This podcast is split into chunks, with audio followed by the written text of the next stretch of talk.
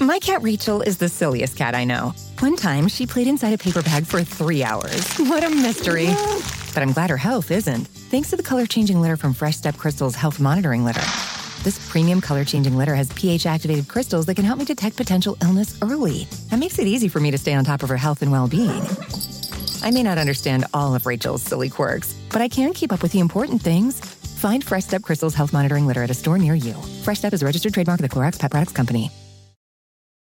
En ATT le damos las mejores ofertas en todos nuestros smartphones a todos. ¿Escuchaste bien? A todos. A los que toman juntas de trabajo desde el celular y los que las toman desde la comodidad de su cama. A los que nunca traen funda y a los que traen funda cartera. A los que se tardan dos semanas en contestar y a los que contestan con notas de voz eternas. A los influencers y a los que tienen su cuenta privada. A los nuevos clientes y a los existentes. ATT le da sus mejores ofertas en todos sus smartphones a ti y a todos, porque conectar lo cambia todo. Las ofertas varían por dispositivo, sujeto a términos y restricciones. Visita att.com o una tienda para más detalles.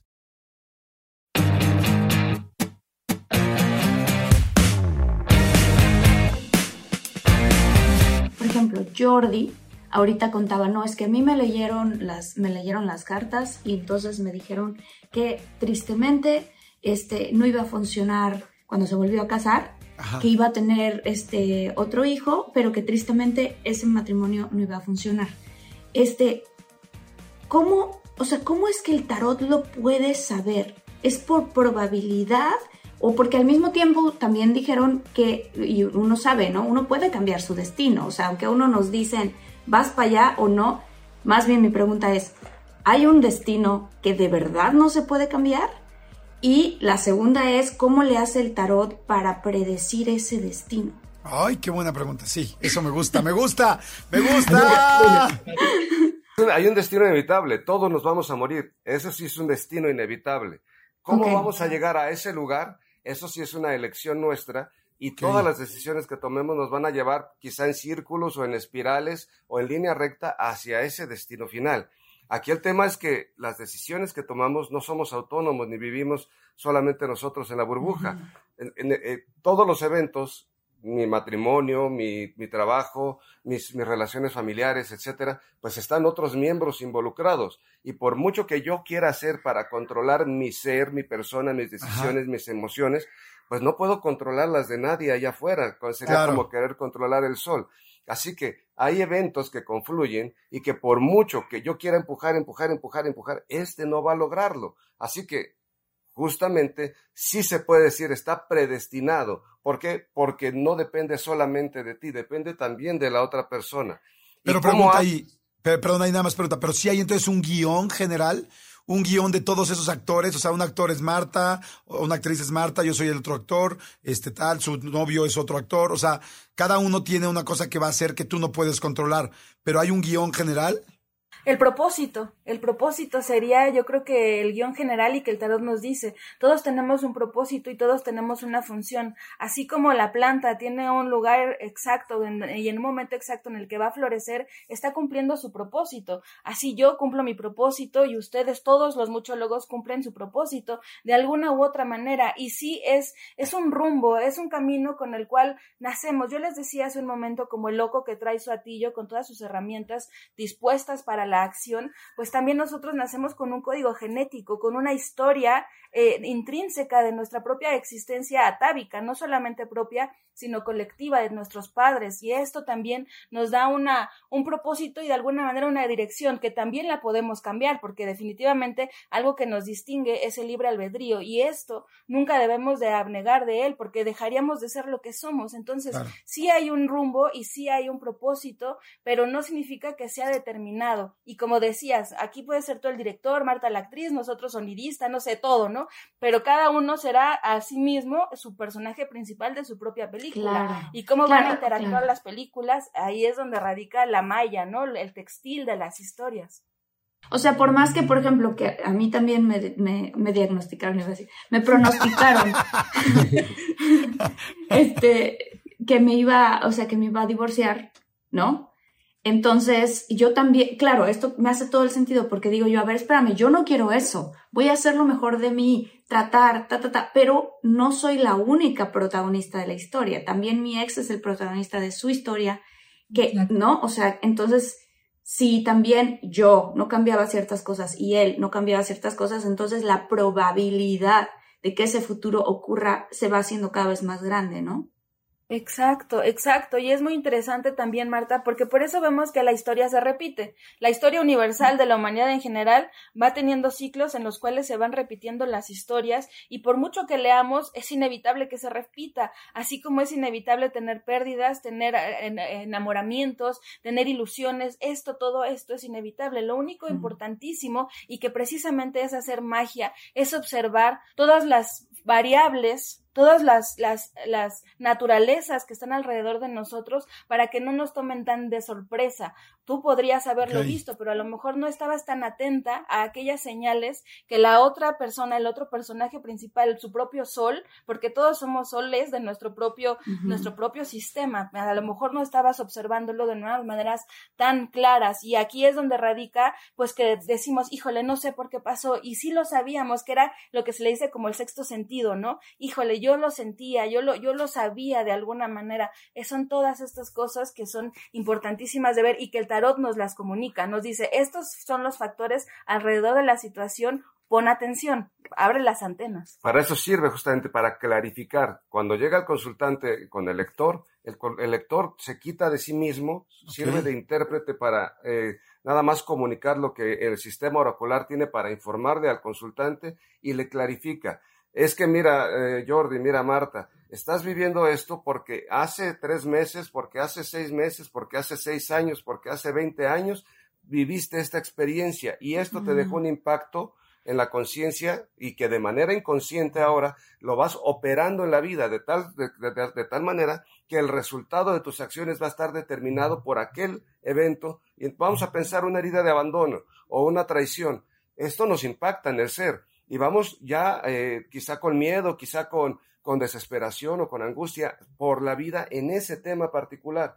Y si es una idea de abandono, por ejemplo, cuando nos relacionemos con alguien, bueno, pues vamos a estar relacionándonos a partir de esa herida y, vamos a manifestar una carencia y vamos a querer solventarla con aquella persona y, cuando nos colgamos de alguien para solventar nuestras propias carencias, ahí evidentemente algo va a resultar mal. Exacto, y es que el tarot trae estos procesos del inconsciente al consciente, hace que nos percatemos de aquellas cosas ocultas porque nos protegemos definitivamente y por eso nosotros decimos que el tarot debe de funcionar para curar las enfermedades del alma, que es una, es una consigna filosófica, curar las enfermedades del alma, todo aquello que nos hace sentir tristes, desanimados, desesperados, angustiados, sin respuestas, sin rumbo, sin orden, el tarot ayuda precisamente a responder todas estas inquietudes que son naturalísimas que todos los tengamos, ¿no? Y eso es lo hermoso del tarot.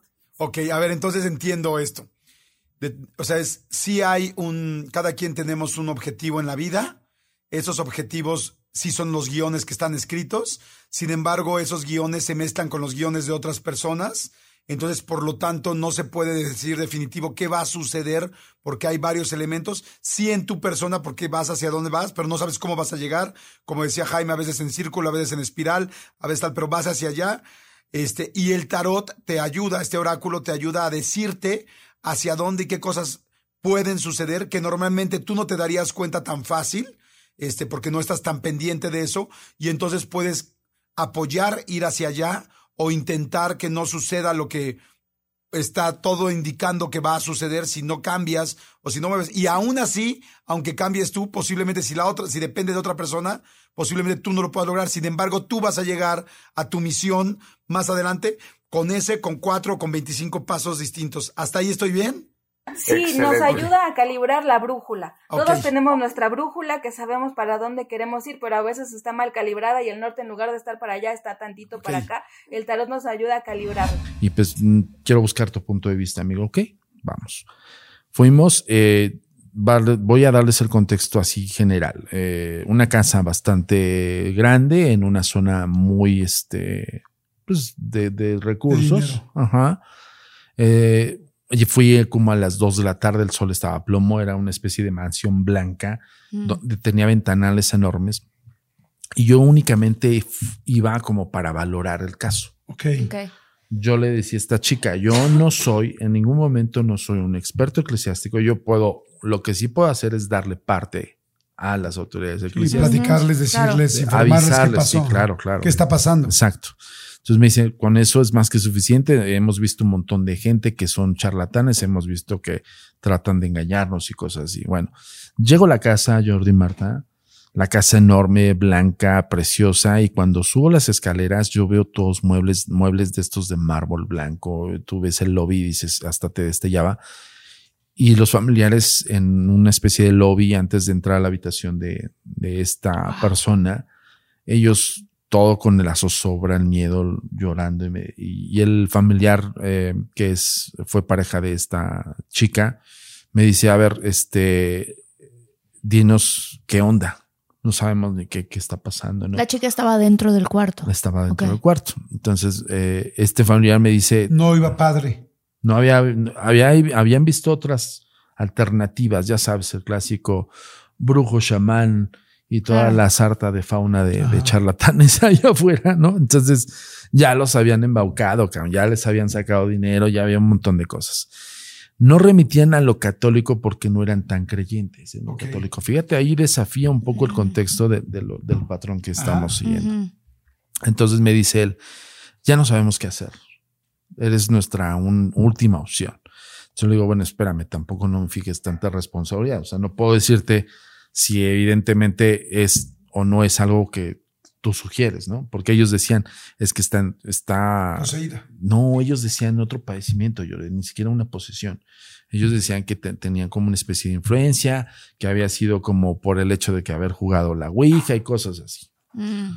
para mí ya me sonaba esto. Cuando yo entro al cuarto, al cuarto, esa habitación, todo blanco, por dentro, cuando digo, bueno, que ahí están los ventanales, estoy viendo los ventanales cuando yo llegué. Estoy viendo la habitación a la que voy a entrar y está de frente, justo en esos ventanales donde el sol estaba pegando a plomo. Wow. Llego y sombrío la habitación, ¿Cómo crees? como gris, te lo juro. ¿Qué? Chistoso. O sea, yo incluso me acuerdo, abren la habitación y hago esto, ¿no? O sea, ves afuera y adentro Sí, y se ve iluminado y adentro no. "Cabrón, ¿qué- qué- ¿Por qué hay cambio de iluminación? Como "Ah, vidrios polarizados. como, eh, como grisáceo el ambiente. Es algo que a mí, yo, yo a la fecha digo, ¿qué carajos vino? sí, qué raro. Ajá. Porque eso no es parte del, No es natural. del- no es parte de los rollos que se manifiestan en, en torno a los poseídos. Bueno, voy caminando y lo primero que veo al fondo hay una especie de pasillito. Doy como, es una especie de pared que justo ves un poco la habitación, entonces haces esto. Y cuando voy entrando veo la cama de, de- de la chica, esta era una niña, como alrededor de 11, 13 años. Ay, chiquita. 11, 12 años, perdón. Y la veo al fondo y simplemente el cuadro es una niña como medio dor- dormitando, sentada así, Sentada en la cama. sentada en la cama y, y una cruz de, de un Cristo arribita de ella. Ok. Wow. El entorno como en penumbra. Qué fuerte, bueno, no, ¿no? como Porque en penumbra, como grisáceo. Ajá. Uno se imaginaría que pues es la casa horrenda. Sí, ya sabes, claro. exacto. Y no Como yo que es que- moderna, tal. Ahí Sí. es donde empiezo yo a sentir más objetividad. Claro. Porque uno se va directamente a la película. Sí, sí, al, al- al que Ah. no, ves un montón de Cristos y se voltean las cruces y No, todo. no, eso. no, No, no, no, no, no. Yo, ojo, eh, yo simplemente vi ese cuadro y recuerdo perfectamente que a mí me había comentado ya Francisco Cipriel una manera de cómo podemos distinguir hasta cierto punto el lenguaje de xenoglosia Ok. en un posible proceso. Uno de esos puntos es- son parámetros a seguir de, de ellos, cómo darse cuenta de si alguien está siendo poseído o no, Ajá. o si alguien tiene o- o- o correspondería a eso. Ok. Una Porque- posesión o una influencia. una ¿no? influencia maligna. Ajá. Entonces, hay, un- hay una pregunta que es qui expatre filoque, ¿Qué significa ¿Cómo? eso? que es eh, que la voluntad del Padre. ¿Cómo Entonces, dice? Qui expatre filoque, Ok. que la voluntad del Padre es una pregunta. Entonces me decía, este, Cipriel, dice, tú haz la pregunta cuando te enfrentes a estos casos. Si no te contesta, vuelves a hacer, pero más contundente. Si se te contesta contundentemente, mea culpa, me llamas. Ok. Wow. O sea, Wow. Ese sería como que el, Como- el primer el filtro para ver que alguien realmente está poseído. Wow. Sí, claro, porque no vas a llegar y vas a, ah, mira, yo lo veo como que medio raro, pues no. Está No, le haces vomitando preguntas verde. así, claro. No, y capaz que nada más de chorrillo. Nada más de sé, chorrillo por la boca. Le cayó algo mal. No, la verdad es que este fue esa frase. Yo ahí les puedo decir, difícilmente, y esto no quiere decir que somos Juan sin miedo, pero difícilmente nosotros llegamos a sentir un miedo por algún fenómeno. ¿Por qué? Porque nosotros tenemos nuestra psiquis en, en la finalidad de captarlo, ¿no? Encontrar. encontrarlo, O sea, ustedes no que, ay, ojalá que no me pase nada, sino es ojalá que me pase. Claro, vas Claro. con la emoción. Por eso tu psiquis, en el caso de un investigador, pues no te empieza a rodear tus telarañas en la mente. Sí, es como si No, o sea, persona- llegas más neutro. Sí, o sea, claro, sí, como claro. más inquisitivo. Como que además una, es como una persona que busca adrenalina. Exacto. No le va a dar miedo el bungee. Quiere, Exacto, quiere Claro, exacto. No, Sí, no, claro. no duda. Pero ¿no? tampoco estaba sugestionado a quiero que sea. Ajá, exacto, Sí, exacto. ajá. Bueno, entrando a esa habitación, viendo ese cuadro, caminando hacia la niña, empezó a desequilibrar mi, mi mente. Sí. ¿La niña? La niña. La niña, la niña no se veía más que así. A ti en tu cabeza empezaron Ojalá a que lo pasar ver en cosas. YouTube también y en esto. mi cabeza. O sea, la niña yo, con la cabeza hacia sí, abajo. Sí, sí, o sea, no hacía nada. Sentada con la cabeza hacia abajo y tenía el pelo largo, pelo corto, pelo, pelo güero. medio largo, como más o menos como de tu, de como lo traes ahorita, Y Marta. vestida. Y era una especie como de camisón o camisola, algo así. Y recuerdo sábanas muy blancas, muebles muy blancos. No había cuadros de, de- de algo alusivo a Cristo, a Dios. Nada, nada más era una La cruz. cruz. Pero yo te digo algo, yo conté esos pasos. O sea, yo cuando entré a esa habitación, te lo juro, se me pone la piel chinita porque me acuerdo.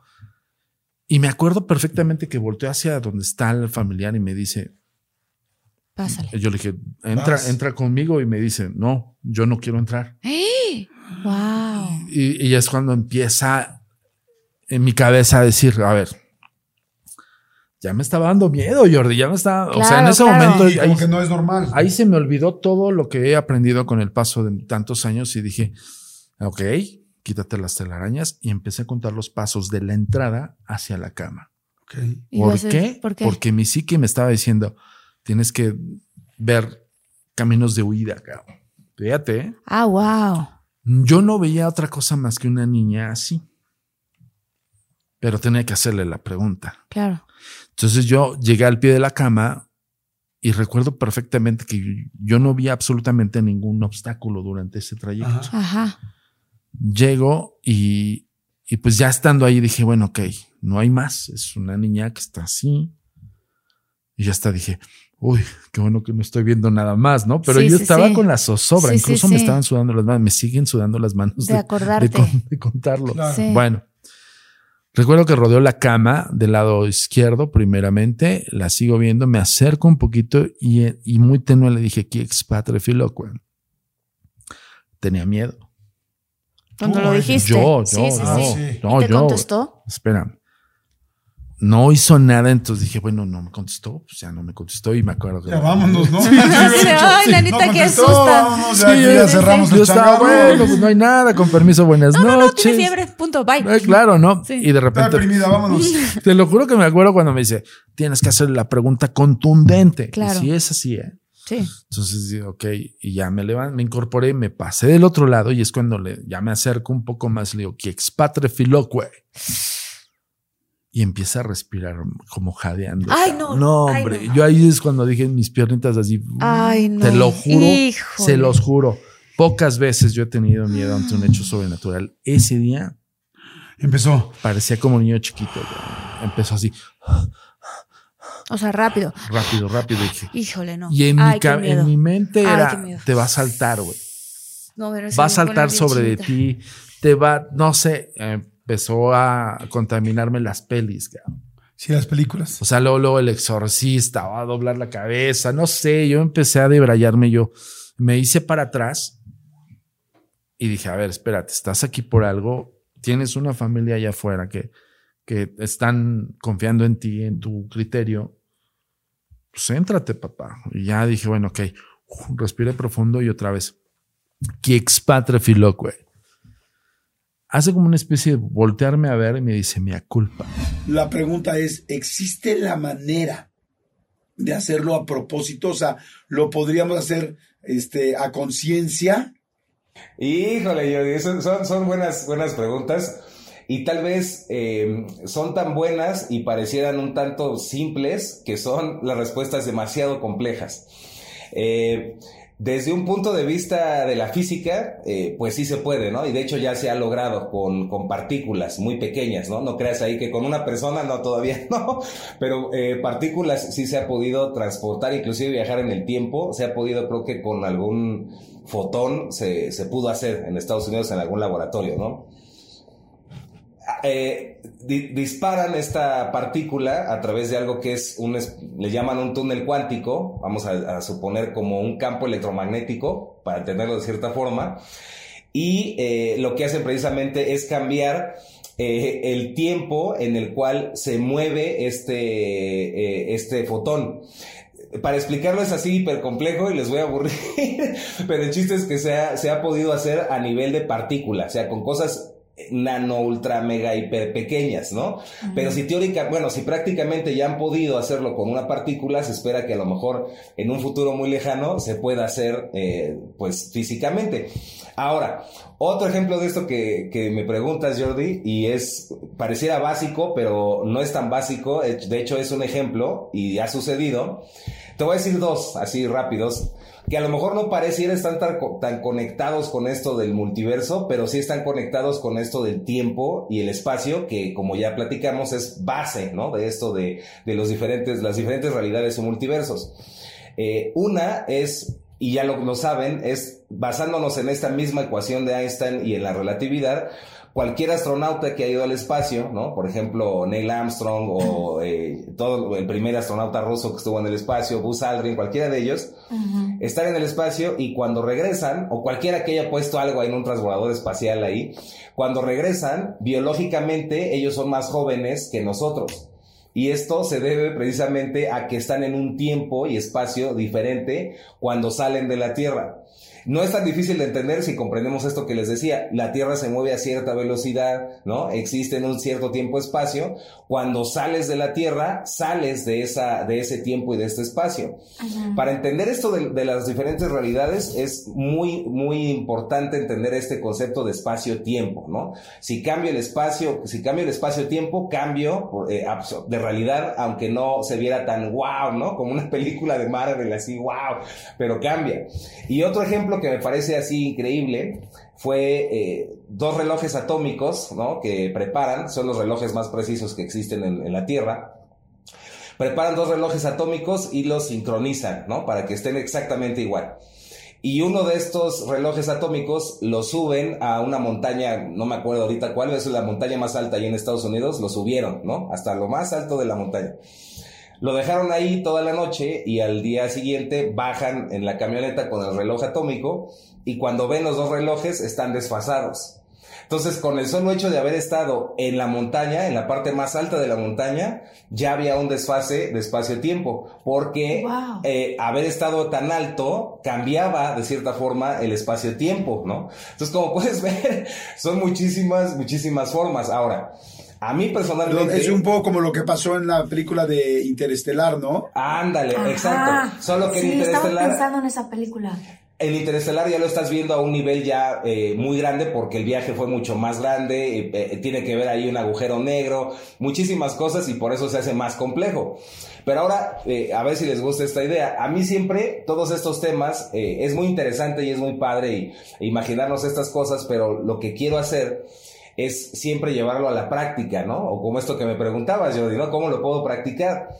Eh, a lo mejor, ¿no? Algunas hoy, personas... De preferencia hoy de 4 a 6, hoy de que es cuando tengo tiempo. y es aquí, ahí viene, ahí viene lo interesante, por ejemplo. Eh, obviamente eh, conocemos, ¿no? Y más ustedes dos, tú también, Marta, tú también, Jordi, el concepto infinito, ¿no? Precisamente. El infinito como tal es algo que racionalmente no podemos eh, comprender, porque la mente no puede entender algo que exista por siempre, ¿no? Ahora, otra forma de entender el multiverso o estos universos infinitos, pues todo esto que les platiqué es la parte, vamos a llamarle muy física, ¿no? Muy, muy ciencia ficción, por decirlo de alguna forma. Ahora viene la parte que puede ser práctica y esta sí nos conviene a todos eh, conocerla, ¿no? Un mismo objeto, y es aquí donde se va a poner interesante, un mismo objeto puede tener diferentes interpretaciones. Es decir, un mismo objeto tiene diferentes realidades. Y te voy a poner un ejemplo. Eh, no es la misma forma en cómo te ve, por ejemplo, y me refiero a ustedes dos, en cómo, por ejemplo, te ve eh, tu pareja, a cómo te ve, por ejemplo, eh, tus hijos, o a cómo te ve, por ejemplo, tus padres. Eres la misma persona, exactamente la misma persona, pero la manera en cómo ellos, cómo ellos te ven es diferente. Entonces, desde ese punto de vista de percepción, estamos hablando de un multiverso, porque cada persona con la que tú tienes una, una interacción tiene una interpretación diferente de ti. Entonces, eso es, como, ahora, le está interesante. Ahora, ¿qué pasaría si tú pudieras cambiar a voluntad la interpretación que tienes del mundo que te rodea? Verías el mismo mundo, es exactamente el mismo mundo, pero la manera en cómo tú interpretarías el mundo podría cambiar, ¿no? Entonces, lo que a lo mejor tú veías como problemas o como algo muy difícil, lo vas a ver después como algo muy fácil, ¿no? O esto que comentabas, Jordi, ¿no? Como de broma de las deudas, por ejemplo, verías cómo eh, se pueden resolver de una manera muy sencilla. Es el mismo problema, pero adquiere otra visión cuando yo aprendo a cambiar la visión que tiene el mundo. Y, y, y créeme, es, es a veces tan impresionante esto que hay personas, por ejemplo, que al, que, al, cambiar su autoimagen, por ejemplo, cómo se perciben a ellos mismos, ¿no? Lo que piensan de ellos mismos, ha pasado, por ejemplo, que cambian de signo, así de extraño como se los digo. ¿Cómo que de signo? Hace cuenta, una persona dice, no, pues yo soy de cierta manera y, cree, por ejemplo, que es Pisces, ¿no? Y ha sacado su, su acta, ¿cómo se llama? Su carta astral y todo y es Pisces, ¿no? De repente empiezan estos temas, cambia su autoimagen, se percibe diferente, cambia esas creencias profundas y dice, eh, y no sé, cambia, ¿no? Ya no es tan, tan piscis como creía. Y de repente, eh, toda su vida se empieza a transformar y cuando revisa su acta resulta que estaba mal y resulta que le vuelven a hacer el acta y resulta que ahora es otro signo. Y eso ha pasado. Y son, ese es un ejemplo que les digo así pequeño, pero... como si hubiera nacido... en otra fecha diferente. Exacto. no, manches, lo extraordinario de esto es lo que te digo, es el mismo universo, es la misma realidad, pero algo pasa que la percepción del, del mismo cambia y el secreto es cambiar la percepción que tienes de ti mismo. Si cambias la percepción que tienes de ti, cambia la percepción que tienes del mundo. Siempre lo que hay adentro, lo que es adentro es afuera y lo que es afuera es adentro, ¿no? Siempre es, existe esa, esa ley. El bajar de peso, que yo creo que es uno como muy típico, ¿no? ¿Qué hacer para alcanzar esa meta y ese propósito? Tener claro que lo que queremos no lo deseamos tanto. O sea, ¿quieres bajar de peso? Entonces, primer paso, no desear tanto bajar de peso. ¿Por qué? ¿Por, qué? no desearlo? Ahí va. Ahí te va. Porque el foco de atención le estamos poniendo en el tema del peso y no en lo que, eh, o sea, el, el peso como tal es la consecuencia, es el efecto, pero no estamos viendo la causa. Entonces, no querer bajar tanto de peso es la mejor solución. Entonces, ¿qué si quiero? Pues bueno, tener una mejor alimentación, tener un estado de salud eh, más estable, tener salud física y emocional. O sea, es como que salir de la parte y cuestionar, ¿por qué bajar de peso y qué es bajar de peso? Porque para la gente es, yo te diría, ¿por qué bajar de peso? ¿Por qué? Por, por llegar a una, eh, a una, a un estándar de belleza, de la estética que nos ha vendido la sociedad. Uno. Dos, para ser aceptado ¿no? Por mi pareja, por la persona, por tal, o simplemente porque en honestidad quiero un estado de salud más estable, quiero, salud y bienestar en mi vida. Si la respuesta es inseguridad, o sea, porque me da inseguridad, no me gusta cómo me siento, no me gusta cómo me veo, eh, me da pena con mi pareja cuando somos íntimos, o sea, estoy pensando como en diferentes motivos, ¿no? Sí, pero creemos que es interno cuando en realidad es externo. O sea, porque es como, eh, me da inseguridad, pero ¿por qué es la inseguridad? ¿Porque es propia o es hacia alguien más? O sea, intimar con mi mm. pareja porque me está viendo así, entonces en realidad es por agradar a un otro. Claro. Pero bueno, si viene el tema de inseguridad, es que pues sí tengo inseguridad en este tema porque no me gusta verme así, a mí, no me gusta sentirme así. Ok, entonces partimos de una, de una realidad interna. ¿Cuál es esa emoción? ¿De dónde viene esa creencia? ¿Y qué tanto estoy laborando en esa salud física, emocional, espiritual, como Luis, como Luis te dijo, ¿no? O sea, mi prioridad es mi salud física, mi salud emocional, mi salud espiritual, mi salud mental. Mental. O sea, a partir de ahí. Primero partir de dónde viene la creencia de bajar de peso. ¿Por qué quiero bajar de peso? Y no desear tanto bajar de peso, pero desear más un estado de salud, ¿no? O sea, salud física, salud emocional, salud, eh, salud mental. Esa es para mí la parte y, y, la parte de la, de cuando dices la inseguridad, pues tiene que ver más conmigo. O sea, mi aceptación o aceptarme tal, qué sí me gusta y qué no me gusta y por qué lo estoy haciendo en conciencia. ¿no? O sea, es como la parte del cuerpo, pero hay algo previo que dirige ese tipo de actividades que nos permite entrar en conciencia. Platón decía, la música es para el alma lo que el ejercicio es para el cuerpo. Por lo tanto, ¿Qué tanto de música como, como sonido, como arte, nos llenamos de eso? El saber hacer, esa sabiduría previa, nos constituye a partir del cuestionamiento. No, o sea, querer bajar de peso es no desear tanto bajar de peso, sino porque ese es el, ese es el efecto. ¿Cuál es la causa inicial? Como dice Martita, mi inseguridad, mi tal. ¿Qué realmente es lo que quiero? Entonces voy a poner más atención a vivir una vida saludable emocional, física, mental y espiritualmente hablando. Claro. Ya no es dejar, ¿por qué entra la dieta? Claro, unas decisiones más claras, porque mi prioridad es mi salud, bienestar, eh, tal y tal y tal. Yo ya estoy decidiendo en algún momento dado, eh, y, y esa es otra, que se hablen en primera persona siempre, ¿no? Porque nos olvidamos, siempre hablamos hacia otros. Pero partiendo de aquí es el bajar de peso es, a ver, yo no quiero bajar de peso, ni quiero dejar de hacer dieta, no quiero dejar de comer. Quiero quiero saber alimentarme. Mm, Porque así como no toda información es conocimiento, no toda comida es alimento. Mm. Entonces, quiero saber alimentarme. Quiero saber ponerme atención. Te das cuenta que eso, en vez de ir hacia algo que es eh, como hacia algo que nos baja o algo que nos limita, nos expande porque queremos aprender a hacer algo nuevo.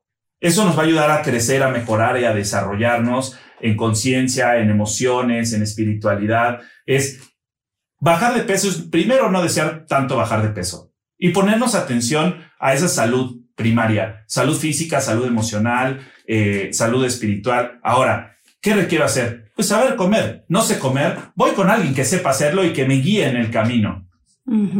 Y voy con alguien y me dice, es que no es lo que te estás comiendo, es que es la culpa con la que comes. Ah, tiene que ver con mis emociones. Listo. Entonces voy a alguien que me guíe y en mi salud emocional. Porque mucho del tema del peso está relacionado con el tema de las emociones. Es una realidad y es un tema que ya todo el mundo conocemos. Pero la gente no quiere elaborar en eso. No, porque es como que, ay, ¿qué tiene que ver? Eso no tiene nada que ver.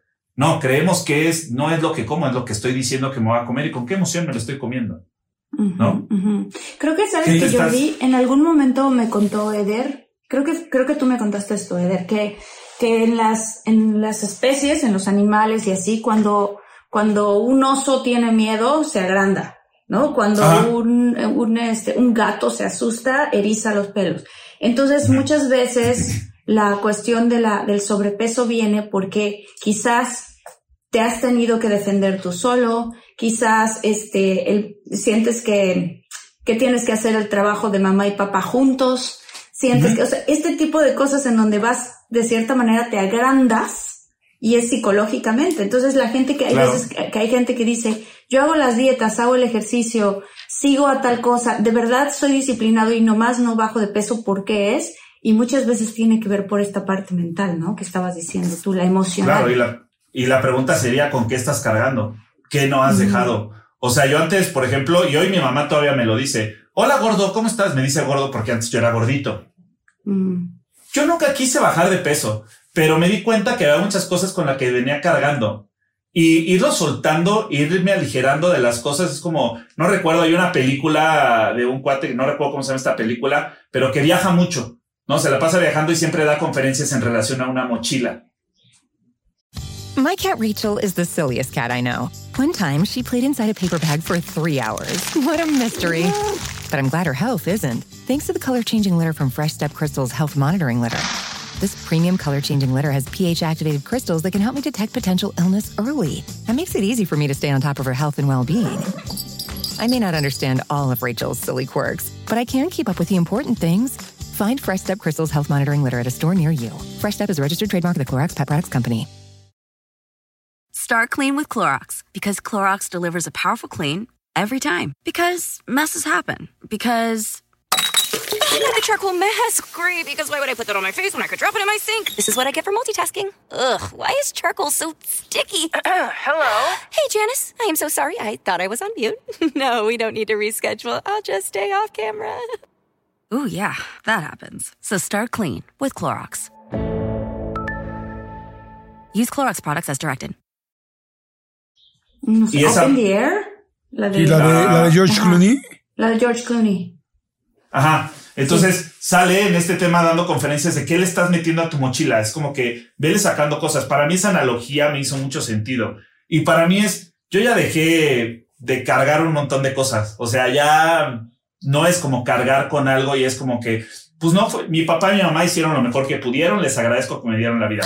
Listo, me libero de toda expectativa e ilusión que me hice. La otra persona no fue la persona con la que yo rompí una relación, fue la idea que yo me hice con esa persona, por lo tanto tenía que ver conmigo. Me aligero eso y voy desechando cosas porque ese es simplemente el hecho de que mucha gente está subiendo de peso, no sabe por qué, porque en realidad está cargando o callando. ¿Qué es peor, hablar de comida o comerse las palabras? Porque entonces todo ese tema estamos hacia adentro y de qué estoy, que, que quiero expresar algo y vivimos en este tema de, híjole, algo que dijo Jordi, que dijo Marta o alguien que me dijo algo y me molestó, pero no, tú, mira, calla, fluye, suéltalo, déjalo ir. No, no, no, exprésalo, porque eso también es una emoción. Antes, antes eran reprimidas las emociones, ahora son desviadas las emociones.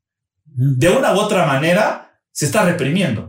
¿Por qué? Porque entonces antes es como que calladito te ves más bonito y ahora es como que mejor fluye y suéltalo y no le hagas caso. Pero no estamos hablando de eso y no lo estamos sacando. De eso es lo que nos estamos alimentando. Y mucho de ahí, en el 70% de los casos, me atrevo a decir, viene un, un estado de sobrepeso en, en, en las personas. Porque esta parte de, eh, de la emoción y de lo que estamos cargando, ¿no? Lo que dice es como la responsabilidad de que soy padre de mis hermanos, la responsabilidad de estar cargando con un amigo como si yo fuera su papá, la responsabilidad de ta, ta, ta, y es como que, no, o sea, a partir de ahí. Y que mucho de esto no está relacionado, o sea, solamente el 5% tiene que ver en relación con los alimentos.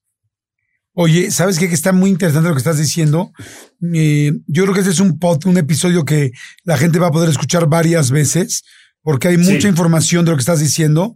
Eh, yo te estoy captando partes y luego veo los ejemplos, ¿no? Por ejemplo, yo siempre he tratado, siempre estoy batallando con el peso, ¿no? Subo muy rápido, bajo muy rápido. Nunca he sido una persona de sobrepeso, pero sí no me gusta sentir las playeras pegadas o cuando empiezo a subir. Y, y pero me he dado cuenta, siempre estoy haciendo dieta, siempre estoy haciendo ayuno intermitente, siempre estoy yendo al gimnasio. ¿Y sabes cuándo es cuando más bajo? Y trato de comer lo mejor posible entre semana. Cuando me voy de vacaciones, cuando me voy de crucero, cuando como lo que quiero, cuando me relajo, ahí es cuando bajo de peso. Este, y llego, a- y llego Y de las cuando- vacaciones con Y miedo así cuando de, tu atención no está en el peso. Porque Exacto. tu atención no está en el peso. Sí, por eso todo lo que estás diciendo me está haciendo sentido. Digo, claro, porque me relajo y no estoy en el peso, ¿no? El sábado pasado fui a hacer ejercicio en sábado y estaba muerto haciendo ejercicio. Y, y, este, y me estaba costando muchísimo trabajo el ejercicio porque además casualmente en la clase que fui yo era el único y tenía tres, este, ¿cómo se llama? Coaches encima de mí. Y de repente cuando estaba haciendo ejercicio me puse a pensar otras cosas. Dije, a ver, ¿para qué hago ejercicio? Sí, evidentemente mi primera instancia siempre es para bajar de peso eh, o para estar sano, pero de repente dije, ay, me acuerdo que con ejercicio mis neuronas están más rápidas. Ay, a mí me cuesta trabajo la coordinación y con esa coordinación me va mejor. Ay, a mí me encantan las endorfina- endorfinas y estoy de mejor humor. Ay, mi sinapsis en el cerebro cuando hago ejercicio es más rápida y me siento más activo.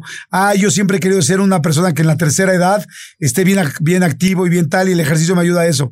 Y de repente se me olvidó lo pinche que estaba el ejercicio y estaba feliz haciendo ejercicio porque me di cuenta de un millón de cosas nuevas y mi cuerpo real estuvo más fuerte. Después de 20, de, de 10 series de lagartijas, cuando en la tercera ya no podía y en la décima lagar- eh, serie estaba mejor que en la primera, porque mi ca- me convencí de, o- de- del fondo, no solo de la forma, ¿me explicó? Entonces Correcto. está bien interesante lo que estás diciendo. Y entonces, cuando nosotros empezamos a hacer las historias paranormales, yo conté muchas historias que nos pasaron a toda la familia, no solamente a ti y a mí, en casa de mi abuelita. Y quiero un poquito como aclarar que en todas las casas donde mi abuelita vivió pasaban cosas. No es que necesariamente la casa era la que estaba embrujada, sino que a mi abuelita era como un vortex, ¿no, Miri? Sí, sí, completamente. De hecho, de hecho ella nos contaba cosas de, de que a ella le pasaban en otras casas en las que había vivido. Entonces, Marta y yo creíamos que mi abuelita, bueno, creemos que mi abuelita era como una especie como de portal. No sé, como que los, las almas en pena o lo que sea, se, se acercaban a ella de alguna manera y la buscaban por algo, ¿no? Entonces, por eso la seguían a todas partes. O sea, pero sí, y, y, y, nosotros conocemos esta casa porque fue la que, en la que nosotros ubicamos siempre a mi abuelita, ¿no? O sea, vivió ella en muchas casas, sí, pero nosotros lo ubicamos siempre en esa casa, ¿no? Entonces, pues, la que, sí, sí. Y, y Oigan, una pregunta, ¿cuánto? Perdón, adelante, adelante, Martita. No, iba a decir, hay ciertas características de esa casa que cuando uno la analiza, dices, hoy en específico pueden pasar más cosas en esa casa. Este, por ejemplo, que está en la parte como de, está una montaña y la calle baja hacia la casa y hay una calle literal que topa con la casa, ¿no, Miri? O sea, con la puerta de la, la casa. Con la puerta de la casa. Toda la energía que baja de la montaña topa literal con la puerta de la casa, que eso es algo que normalmente pues, no debe de ocurrir. O sea, tienes que hacer la puerta como de lado o tienes que construir la casa de otra manera para que no le caiga la energía de encima de la montaña a la puerta de la casa. ¿Qué otras cosas tiene la casa, Miri? Pues tiene, tiene una alberca. Y voy a pensar que siempre estaba estancada, ¿no? Sí, sí, bueno, alguna vez nadamos nosotras cuando éramos chiquitas ahí, ¿te acuerdas? Sí, Pasábamos veranos sí. ahí, pero después, después ya como que dejaron de usarla y estaba estancada la alberca, tiene un tapanco, que no muchas casas tienen tapanco realmente. No, eh, no la mayoría no. no. Uh -huh. tiene, un, tiene un garage gigantesco. Eh, El tapanco lo que está interesante es que tiene una escalera que está inclinada y abajo de la escalera inclinada hay una puerta. Entonces ves eso de que se sí. supone que nunca debes de caminar debajo de una escalera inclinada. Ah, ahí todo el tiempo estás caminando. Todo el tiempo estás entrando. Cada vez, cada vez que salías del baño o entrabas al baño, ese baño, era sí o sí por esa puerta. O Como sea, la de Harry por... Potter. Sí, tipo, tipo, exactamente. Sí. O sea, tenías que sí. pasar sí o sí debajo de la escalera. A ver, está muy padre lo que, como empezaste, Marta, describiendo la casa. ¿Cómo sí. era la decoración? ¿Era una casa con luz? ¿Era una casa oscura? ¿Era una casa con muebles clásicos? ¿O tenían una abuela uh, moderna? ¿Cómo era? Vas, Miri. Era una casa fría. La respuesta es una casa fría. ¿ok? Eh, los muebles eran clásicos, ya sabes, estos de madera con... Luis eh, XV se llama ese estilo. Ah, bueno, Luis XV. Luis XV, bueno, Luis XV mm. o 14, no sé. El caso es ese, tipo de muebles con estos estampados de telas. Durante mucho tiempo los tuvieron en café y luego mi abuelita los modernizó y puso un estampado de flores. ¿Te acuerdas, Martita? Pero Todo. cafés, ajá. Cafés con cafés. verde. Eh, estos eran como los colores que más había, era como verdes, cafés, uh -huh. eh, pero es una casa que es fría. Tiene la parte de hasta abajo de la casa, tiene una cantina, toda de madera, eh, y tiene también, y es un espacio grande, no es como, ah, sí, el mueblecito de la cantina, no, es una cantina. Eh, Ahí tenía mi abuelito muebles de, animales disecados. Uh -huh. Y luego había otra parte de la casa. O sea, ¿Muebles de animales de disecados o animales Ajá. disecados? Digo, perdón, animales disecados. Animales ¿Qué disecados, animales había sí. en esa casa? Había un venado, una un cabeza venado. de venado. En algún momento hubo como un, este, ¿cómo se llama? No, no un cocodrilo, porque los cocodrilos son muy grandes, pero uno chiquito. Sí, un lagarto. Un, un lagartito, sí, lagarto. exactamente. Uh -huh. eh, um, había, había también, hubo una época, creo que también hubo como un halcón o una cosa así, ¿te acuerdas? Ah, sí, el halcón. Uh -huh. Una cosa sí. así. Y al lado de, ese, de, esa, de esa cantina, que todo eso es en la parte de hasta abajo, o sea, es como subterráneo esta onda. Sí. Había un cuarto que todo estaba tapizado en rojo. Todo el cuarto. O sea, el lo único que no era rojo era el techo paredes, el piso, pero Alfombra, era parte. Todo. Era tela roja, era como, como con la misma alfombra tapizaron las paredes, tapizaron todo, todo, todo, todo. Y, y eso es pues, pésimo. Porque energéticamente ves que cuando te entregan un cuarzo y te dice, te lo entregan en un saquito rojo y así, o sea, cualquier Ajá. cosa que tú quieres que guarde la energía es rojo. Entonces el cuarto entero que estaba en el sótano de la casa era un cuarto rojo. Es que sí estamos viendo ahorita con lo que están diciendo de entrada, qué interesante, porque ya la gente se va a poder imaginar el escenario de lo que van a contar y de lo que van a platicar. Y por otro lado, pues sí ver, como dices bien, Marta, que era un receptor de energía muy cañón de esa casa, sin pensar que para mí la antena más grande de todas era su abuela, ¿no? Por todo lo que me han dicho. Sí, claro. ¿Estamos de acuerdo? Claro, claro. Claro, claro, completamente. ¿Cuándo fue la primera vez, independientemente de las historias que van a empezar a contar para toda la gente paranormal y ojalá que si están y la pueden escuchar en la noche, lo escuchen en la noche este episodio y si pueden apagar la luz, lo hagan también. Ay, Dios. Pero, eh, ¿cuándo fue la primera vez, antes de las historias, que ustedes recuerdan algo, una plática, algún comentario o alguna situación paranormal que les haya platicado su abuela? Porque pues prácticamente están pegadas casi de la misma edad. ¿Qué recuerdan?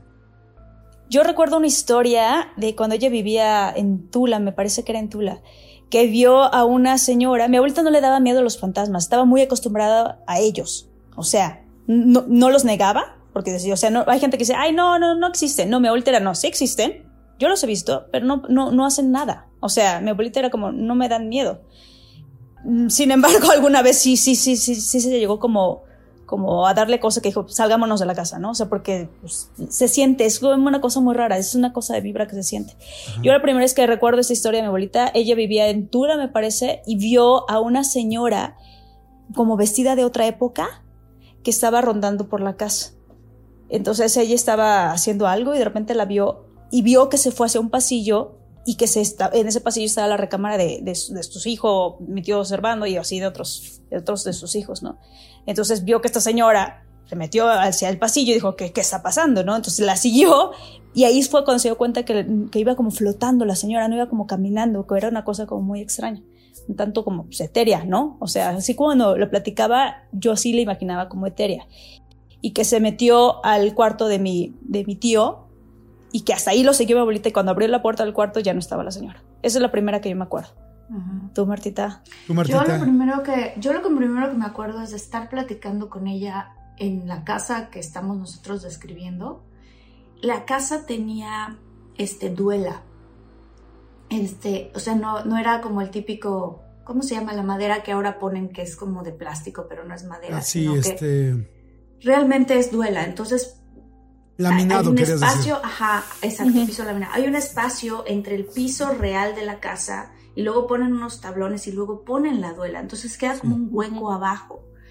Este, lo cual hace que cuando uno camina encima de la duela, los zapatazos se oyen diferente. Todo se oye como con más eco. Además de eso tenía la casa, ¿no? Entonces me acuerdo que ella me estaba empezando a contar una historia en la cocina de justamente de, de algo que le había pasado en Tula cuando de repente las dos escuchamos como una, como una esfera, como una bola rodando, o sea, encima de la duela, pero ahí afuera y ¡poc! que topa con pared. Y las dos nos volteamos a ver y le dije, abuelita, ¿escuchaste eso? Y nada más se me quedó viendo y otra vez se volvió a escuchar la rueda. Y me dijo, vente, vente, vente, vámonos arriba, vámonos arriba. Y ya nos fuimos juntas arriba. Me dijo, vamos a rezar, vamos a rezar. Mi abuelita rezaba mucho por las ánimas benditas del purgatorio. Que también, de hecho, Miri tiene una historia de eso, por, por andarles rezando también. No, no, a ver, a ver. o sea, sí, pero no, no, no, ok. Porque Miri, esa todavía no es, esa no es de parte de tu abuela o qué? No, lo que pasa es que eso, bueno, o sea, realmente yo no hice nada, ¿sí me explico? Me regalaron un libro, una tía que es muy devota, me regaló un libro de ánimas del purgatorio que se llama Sáquenos de aquí. Así se llama el libro. Ay, Realmente es un libro. Ha sido más de pinche nombre, ¿no? Sáquenos de aquí. No, nada más el nombre me asusté. Está buenísimo, ¿eh? O sea, en serio, es un libro que está muy bueno. Entonces, unas vacaciones, pues yo me llevé mi libro, porque estaba muy bueno, le estaba leyendo, me puse a leerlo hasta muy noche. Rentamos unas cabañas, cuéntales. Unas cabañas. Sí, rentamos unas cabañas en un diciembre. En el bosque. Pues cada, en el bosque. Entonces cada familia como que tenía diferentes cabañas. Y yo estaba muy feliz leyendo mi libro en una de estas cabañas, sola en un cuarto. Y de repente, porque está, está intenso el libro, ¿no? Entonces de repente hubo un momento que dije, ay, creo que voy a dejar de leer este libro tantito, ¿no? porque sí me dio como cosita. Y fue muy extraño porque un rato después, Santiago, eh, no es cierto, a, a, la mañana siguiente fue, yo, me, yo ya me acosté, me dormí, ¿no? Y a la mañana siguiente, Santiago, que fue, que era mi novio entonces y fue, fue de vacaciones con nosotros también, dijo, oigan, aquí hay fantasmas. Y yo así de, ¿Mm? y él así, sí, hay fantasmas. En la noche vi a una señora viejita, pero muy viejita, que iba, pasó de aquí a allá, ¿no? Pero una cabaña que ni era, era rentada, o sea, nada, ¿no? Y yo así, ok. Pasan 10 minutos después, llega una tía de su cabaña, dice, oigan, ¿qué onda? En mi cabaña hay fantasmas. Y yo así de... ¡Ay, no! Sí, en serio. Y dice mi tía, es que en la cabaña, se me fue la pelchinita. Dice, en mi cabaña pasó una viejita caminando. Y yo así, ¿qué? O sea, sí, vi una viejita caminando de aquí allá en mi cabaña. Y yo decía, ay, es la misma viejita de la cabaña de Santiago. Y no estaba yo leyendo una historia de viejita, solamente estaba leyendo este libro. Como que todo, como que coincidió entre comillas. Entonces para mí fue como de, creo que el libro, o sea, que habla de hay que rezarle a las ánimas para que salgan de aquí, de alguna manera, eh, pues, se comunicó esta viejita de que hay que rezarle para que pues, salga del purgatorio, ¿no? Entonces, pero sí fue, fue fuerte, o sea, porque sí fue de chin. Sí. yo no sabía, yo no sabía este, que estaba Miri esa noche leyendo ese libro. y Yo esa noche me desperté varias veces porque sentí que alguien estaba en mi cuarto y me estaba viendo. Entonces yo me desperté y así de, Dios mío, no hay nada, pero yo siento que hay alguien aquí que me está viendo. Y entonces al otro día, cuando todo el mundo empieza a contar la historia, Santiago que contó el fantasma que flotó, la tía que contó y yo que conté, Miri así de, ay, creo que debemos dejar de leer este libro. ¿Cuál libro, Miri? Este que se llama Sáquenos de aquí, que habla de cómo hay que rezarle a las ánimas del purgatorio. Las estás atrayendo. Wow. Oye, ese libro, ¿ese libro lo tienes todavía? Sí lo debo de tener por ahí en algún lugar, pero después, es que mira, es que después de que pasaron muchas cosas, entre ellas, la que nos pasó esta última en casa de mi abuelita, que, eh, que fue muy fuerte, como que yo es todo ese todo el tema sí le saco, ¿sabes? Incluso el tema de este libro, mm, sí lo tengo, no sé dónde y, está bien que no sepa dónde, porque está muy bueno y leerlo sí, sí está bueno, pero me da cosita, me da miedo. Oye, Miri, el, el, asunto que digas que todas las cosas te dan miedo es parte de las razones por las cuales nos tardamos casi dos años para que subieras en este podcast, siendo la hermana de la dueña del podcast. O sea, sinceramente, ¿tenías ganas de evitar un poco esos temas? Mira, tenía muchas cosas que hacer, tengo muchas cosas que hacer, es cierto, pero también, también es cierto que sí, sí es un tema al que le saco, sí, sí, sí. O sea, sí, o sea, casualmente era como de, ah, no puedo porque mira, es que tengo una junta y la junta duró 15 minutos, yo no sabía que iba a durar 15 minutos, ¿no? Pero era así como de, ok, bueno, bueno, chin, ya no pude, ¿no? Porque sí me da miedo, o sea, no, no es porque, uh, digo, yo soy la más feliz, estoy muy honrada de estar aquí, pero sí me da miedo, o sea, yo sí quedé un tanto afectada, o sea, la verdad. Bueno, es lo de menos. Es lo de menos. Por el rating vamos a hacerlo. Exactamente, Jordi. No, no, hombre, ¿cómo crees? Si, empiezo, si empiezo a hacer así el ojo, ya sabes que esa es, mi, es mi afectación. no, gracias, Miri, gracias. No, pues cuenta solamente lo que tú te sientas cómoda, con lo que tú te sientas tranquila. Y la verdad, gracias, gracias por tu tiempo, porque sí, no solo el tiempo, sino la disposición, porque sé que pues, si a alguien le da miedo a algo, le da, yo siempre lo he dicho desde el principio que soy muy miedoso y entiendo perfectamente que, que pues de repente a uno le cueste trabajo. A ver, ahora, empecemos con la primera historia, Martita. Tú eh, contaste algunas historias de la casa, contaste una historia del Tapanco, eh, que no quiero adelantarme porque no, no, todo el mundo ha escuchado todas las historias paranormales, pero no es lo mismo, aunque vuelvas a contar una historia que ya hayamos escuchado, aquí tenemos a la contraparte. Y entonces como esas películas que se empiezan a contar de diferentes puntos de vista. Sí, sí, sí. este, esa casa, digo, por muchos, muchos años vivieron muchas, pues ahora sí que las hijas de mi abuelita vivieron mis tías ahí también. Y una de las tías nos había platicado en alguna ocasión que había un duende en el Tapanco. ¿Te acuerdas, Miri, tú de esa historia? Sí, sí, ¿La sí, puedes contar? Porque creo que la historia de mi tía yo no la he contado y ahorita contamos la nuestra, pero, pero cuéntala si, si la recuerdas. Yo recuerdo, yo recuerdo que en ese cuarto, que es un cuarto que aparte tiene un ventanal que da hacia, pues, es que como decirlo, como hacia la parte de atrás de la casa, hay plantas y así. Y mi tía contaba que en ese tapanco había un duende, porque ella alguna vez vio que algo se movió arriba y así. Eh, pero alguna otra vez, es que esa tía también es como muy sensible, ¿no? O sea, ella tiene sus propias historias que sí son, y aparte sí le pasaron, o sea, te las cuenta y, se pone mal, ¿no? O sea, entonces había, había un duende, entonces eh, cuando Martita y yo estábamos, esa era nuestra habitación, es una habitación grande, tiene este tapanco, unas escaleras, esta puerta que sí o sí entras, tienes que atravesar para entrar al baño. Eh, y estaban, las, primero usamos literas y luego nos pusieron una cama y otra cama. ¿Te acuerdas, Martita? Sí, sí, sí. Y en medio de ambas camas había un espejo. Un espejo. También muy mal colocado, Porque Enfrente de una puerta.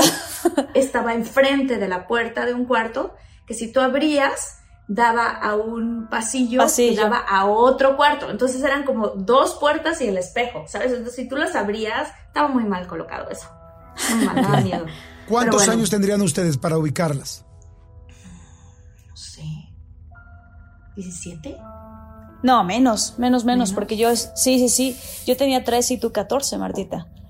Todavía no Cuando- estábamos en la universidad ni nada de esas cosas. No, no, no, No, estábamos ¿verdad? en la prepa, no, por supuesto que no, estábamos en la Ah, prepa. entonces sí, más chavitas. Tú estabas en la prepa y yo estaba en tercero de secundaria, para ser exacto. Por ejemplo, el cáncer, ¿no? Ya llevamos 10, 15 años hablando de que el cáncer tenía que ver con enojos, con molestias, con tristezas, con cosas no dichas, con rencores, con dolores. y, y- y creo que eso lleva 10, 15 años muy en la boca de mucha gente, pero creo que ahora, bueno, no creo. He escuchado que ya médicamente, que ya científicamente dijeron los doctores sí. O sea, efectivamente sí. O sea, ya esto no es una corriente más, sino que ya los doctores que ven, los, los este, oncólogos, eh, ya sí. dijeron completamente esto. ¿Es así? Exactamente, sí, sí, sí, cada vez está, de hecho esto está comprobado también científicamente, eh, y lo que podemos ver es que una enfermedad puede aparecer, o en este caso, como vos decís, el cáncer puede aparecer por una sola situación de mucho estrés, ¿sí? un estrés muy grande que hemos vivido, o quizás puede pasar que la suma de pequeños acontecimientos de estrés, pero mantenidos en el tiempo. Es como la gota que va cayendo todos los días en el vaso. Llega un momento que rebalsa, ¿sí? O cuando uno decimos a veces, llega un momento que exploté. Bueno, puede pasar eso, que una enfermedad como el cáncer aparezca por una sola situación de mucho estrés o por pequeñas situaciones que se fueron manteniendo en el tiempo. Y que si la persona puede comprender cuál es la emoción que ha quedado congelada, encriptada en esa situación de estrés y la puede liberar, puede ayudar al proceso de sanación. Por supuesto, acompañado de cualquier tipo de tratamiento, porque en realidad nosotros no tratamos la enfermedad en sí, sino que tratamos la emoción. Con su médico la persona va a tratar la enfermedad, por eso decimos que esto es un método complementario, no es Mm. alternativo. De muchas líneas se escucha que es un método alternativo, donde si es alternativo yo tengo que elegir, voy al médico o al descodificador. Y esto no es así, en realidad es un método complementario. Puedo tratar la Mm. enfermedad con el médico y además con la descodificación voy a buscar la causa emocional. Si trato las dos cosas, yo creo que logramos un proceso de sanación mucho más rápido. Oye, Agustín, ¿por qué hace sentido? O sea, ¿por qué hace sentido que las emociones generen enfermedad?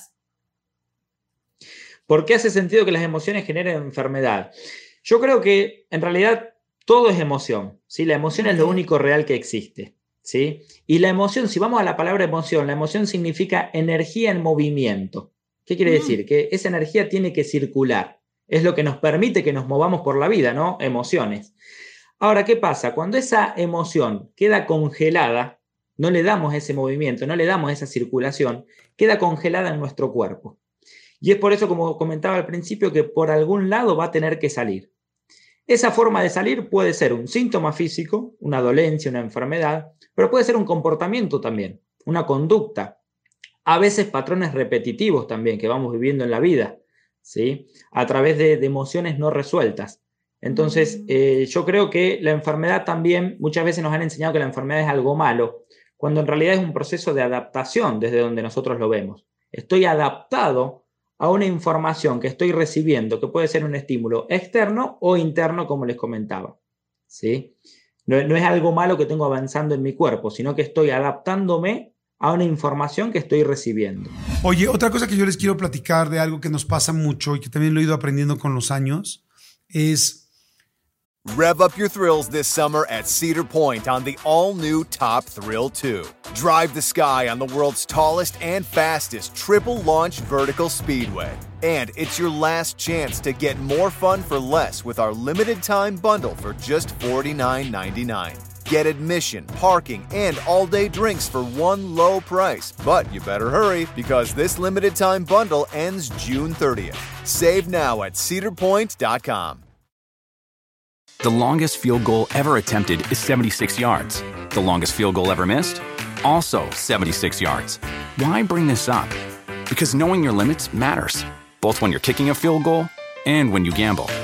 Betting more than you're comfortable with is like trying a 70 yard field goal. It probably won't go well. So set a limit when you gamble and stick to it. Want more helpful tips like this? Go to keepitfunohio.com for games, quizzes, and lots of ways to keep your gambling from getting out of hand. Todos tenemos un niño interior. Sí. Ese niño interior en muchas ocasiones está lastimado Sí. por diferentes cosas, ¿no? Sí. Lo que decíamos, me pusieron mucha atención, no me pusieron, me pegaban, no me pegaban, me abrazaban, no me abrazaban, me... en fin, hay millones de cosas que pueden pasarle a un niño, ¿no? Sí. Y este, confiaban en mí, no confiaban en mí, me dijeron que toda la vida era un tonto. ¿Se acuerdan de frases que de repente dicen los papás o mamás como tú no sabes, no seas tonto, déjalo ahí, lo vas a romper, que lo haga tu hermana? Esas frases lamentablemente... Eres un inútil. Eres un inútil. Ujú. ese- se Qué te met- chillón. Ajá, qué chillón. Híjole, esa es qué Ujú. importante. Qué chillona. Este, esas frases se te meten directo al disco duro, ¿no? Sí. Obviamente hay quien tiene más disco duro que otros, ¿no? más megas que otros, ¿no? Disco aguado. Pero este, pero lo que voy es que te van persiguiendo por toda la vida. Y esas son cosas que te pasó en tu niñez. Eh, esas son cosas que hay que trabajar mucho. Sí. Trabajar el niño interior es como bien importante. Y una cosa que he aprendido en los últimos años que se me hace muy interesante es cuando tú sientes que te está saliendo de control, cuando tú sientes que algo te está doliendo, cuando tú sientes que algo te está dando mucha ansiedad, cuando tú sientes que tu cabeza no para preguntándose, pero entonces sí me quiso, no me quiso, pero entonces, ¿por qué? Pero entonces, este, soy valiosa, no soy valiosa. En fin, cuando así. o sea, la cabeza te Cuando tu está cabeza girando. te empieza a girar y a girar y te Eso vas es a más empezar a- como neuroticismo, ¿no? Cuando, pues, no sé, fíjate, yo diría que. No neurosis, pero hay una que se llama eh, neuroticismo. Ah, mira, yo no que conozco es ese como término. una tendencia a que te vayas en la Ah. cabeza así de alguien te mandó un mensajito y tú ya lo interpretaste Ah, súper sí. mal y en tu mente ya, híjole, entonces cuando yo lo voy a ver, seguro me va a hacer una carota, pero entonces yo le voy a decir, pero entonces, y luego ves a la persona, la persona está re Sí. bien y tú te diste cuenta que interpretaste mal el Sí. mensajito, pero ya te hiciste toda una historia. Eso, las historias, exactamente. Como le dicen la, la, la loca de la azotea, cuando tu cabeza no para y te estás hasta bañando y ni te acuerdas ya si te pusiste shampoo, no, jabón, no, Sí. no, porque tu cabeza está atrás, tras, Sí, tras. es horrible. tras. Nos O no puedes traiciona la cabeza. O en la noche te despiertas y no puedes dormir. Lo que les quiero decir ahí es, hay dos personas dentro de ti. Una, el adulto que ya eres hoy, ese adulto que ya ha sacado, salido adelante, que ya está aquí, y otra, el niño. Es verdad. Y a veces dejamos que nuestro niño o nuestra niña tome decisiones. Ujú. Y un niño pues es respondón, es sentido, no le importa. Entonces un niño no puede dirigir tu vida hoy. No. Sin embargo, a veces cuando estamos lastimados y nos hacen sentir menos o tal, el niño contesta, el niño se siente, el niño llora, el niño pega, el niño va y es infiel a otro lado porque, porque quiere vengarse. Sin embargo, tú ya tienes un adulto que ha ido trabajando. Sí. Entonces, una, una herramienta muy linda que les quiero compartir es cuando sientas que estás a punto de reventar, de enojarte, de tal, enfrente del momento de la persona o de la situación, voltea y explícale a tu niño, explícale a tu niño, o sea, ve a tu Martita, ve a tu Jordito, ve a tu Laurita, Gavita, Fernando, Armandito, quien sea, y dile, a ver, mi amor, te entiendo, entiendo que, que tengas miedo de esto porque te pegaron, O porque te entiendo que lastimaron. quieras ser vista. Ajá. O entiendo que te sientes. que quieres llamar mucho la atención porque tal, atención, porque antes sentías que no te pelaban, que no tal. Pero yo adulto, yo, o sea, la- el Jordito, el Jordi adulto te dice, no te preocupes. Exacto. Ya no necesitas llamar la atención, ya lo que has hecho, eres una persona que sabes que tú como adulto no se necesita hacer una cosa como la que quieres hacer para que te volteen a ver, que no porque no te voltee a ver una persona vales menos, sino que esa persona no tiene eh, claro quién eres, pero tú no tienes que hacer nada extra para que los demás se den cuenta de tu valor. Entonces, Jordito chiquito, no te preocupes, ya no estás solo. Ya hay un Jordi adulto que te va a cuidar y que va a tomar la decisión correcta en este momento. Entonces, respiras, te alivianas, te vuelves a alinear, a canalizar en donde tú estás y saber, Jordi adulto va a tomar la decisión, Jordi chiquito, sé que te duele, no te asustes, aquí estoy. Ya no tienes que resolver tú las cosas como cuando estabas solo en tu casa. Ahora hay un do- Jordi adulto que te va a ayudar. Sí, fíjate que en Infinitos hicimos un episodio con una psicóloga que se llama Margarita Blanco, que justamente hablaba de cómo sanar al niño interior. Y ella decía eso, lo explicaba de esta manera. Y lo- y los invito a que vean ese episodio porque es muy bueno. Lo explicaba de esta manera. Imagínate que tú vas en un coche y que traes un niño de 4, 5, 6 años en el coche. ¿Lo vas a dejar manejar a él? O sea, eso es lo que haces. Cuando tú dejas que las emociones se te salgan así de a bote pronto, estás dejando que tu niño interior esté al volante. Y entonces tu niño interior al volante no va a saber qué hacer, no va a saber cómo comportarse, no va a saber, no tiene las herramientas todavía. Entonces tú como adulto le dices al niño que quiere llorar, que quiere ser visto, que quiere, ¿no? Lo que sientas en ese momento con tu pareja, con tu familia. Eso dice mi terapeuta, ¿no? Mi terapeuta dice, cada vez que tú sientas ganas de llorar o ganas de gritar o ganas de... es tu niño interior, que en ese momento está saliendo. Entonces, ahí te toca a ti como adulto agarrar el volante y decirle a tu niño interior, no te preocupes, yo te tengo. Entiendo que te sientes así. Entiendo que te sientes así. Sé de dónde viene, porque cuando chiquito te pasó esto con tu mamá, tu papá, estas cosas, pero ahora aquí estoy yo. Respiras, lo que estabas diciendo, ¿no? Respiras y aquí me abrazo a mí, me empapacho, ¿no? Venga, ok, ya, puedo continuar. O si no puedes continuar, pues das tu espacio responsable. Claro. Oye, una pregunta. Yo, por ejemplo, de chico tuve muchos problemas de abandono mm. y son problemas que he trabajado durante muchos años, de muchas maneras, ¿no? Y sí, la verdad me siento mucho, que he avanzado mucho, que me he trabajado mucho ese aspecto, pero nunca lo he trabajado desde el punto de vista natural. Estoy seguro que hay mucha gente que nos está escuchando ahorita, muchos muchólogos y muchólogas que quizá tienen lo mismo. Algunos abandono, algunos baja autoestima, algunos que no se sintieron importantes quizá frente a sus padres, algunos, no sé, diferentes formas en este caso, ¿qué se puede hacer? ¿Qué, mm. podría hacer? ¿Y necesitas un guía o puede hacerlo uno solo? Mira, yo creo que lo puedes hacer, lo podemos hacer nosotros, obviamente, pues muchas veces acompañados de alguien, pero te voy a contar mi historia, mi recurso. Yo también viví muchas historias de abandono y eso es lo que me ha llevado a hacer lo que, lo que hago. Ok. Pero para mí mi recurso más grande fue mi tierra, Guatemala. Hay un lago en Guatemala que es mi lugar sagrado, que es donde yo crecí. Es un lago, el lago de Atitlán, con tres volcanes. Cuando yo llego a ese lago, yo me siento segura y bienvenida. Les juro que llego, mm. me subo a la lancha, aparte que es el lugar más increíble, ¿no? No tienen una idea. yo he oído mucho de Atitlán. No he ido, pero... yo también he oído, pero no he ido. Yo llego ahí y es un sí rotundo. Todo lo que yo quiero sucede sin esfuerzo. O sea, tengo historias alucinantes de las cosas que he pasado ahí. Y cuando yo estoy ahí, yo me permito sentirme amada. Los que tuvimos huellas de abandono, lo que necesitamos es sentir bienvenidos y amados. Pero entonces a mí lo que me permitió ese lugar es ir a conectar con esto que te digo, esto que tú me dices es fundamental, con mi infancia, con mi juventud, con mi madurez y con mi vejez. Yo te diría ahí, es tiempo de que tú te conviertas en tu propio padre. Claro. Y que tú puedas darle a ese joven lo que necesitó y que puedas darle a ese niño lo que necesitó, pero que además te puedas conectar con tu anciano sabio y que tú puedas ser tu propio abuelo y que ese abuelo le dé la fuerza al hombre de ahora para que encuentre lo que ha estado buscando dentro de él. Wow, qué, bonito. Oye, Anaite, wow, qué bonito eso. A mí me resuena mucho porque sabes que yo tengo mi teoría de los puentes en el tiempo. Que tú, que tu yo del futuro le puede gritar a tu yo del pasado, sí puedes, o lo que sea que necesites, ¿no?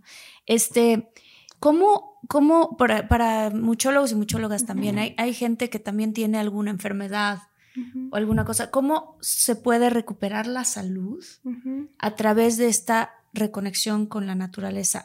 había un, creo que fue, es un japonés que hizo toda una investigación que tiene que ver con estar eh, quitarte los zapatos, esto que se llama grounding, no sé si lo han escuchado, que te quitas los zapatos y entonces los, los, pones en la tierra por lo menos unos 15, 20 minutos al día, conectas tu campo electromagnético con el campo electromagnético del planeta y que se ha visto muchas mejorías de salud.